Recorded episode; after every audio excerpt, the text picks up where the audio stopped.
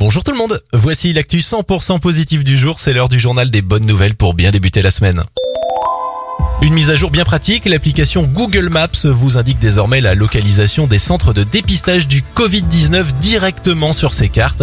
Une fonctionnalité bien utile pour gagner du temps si, par exemple, vous avez été cas contact.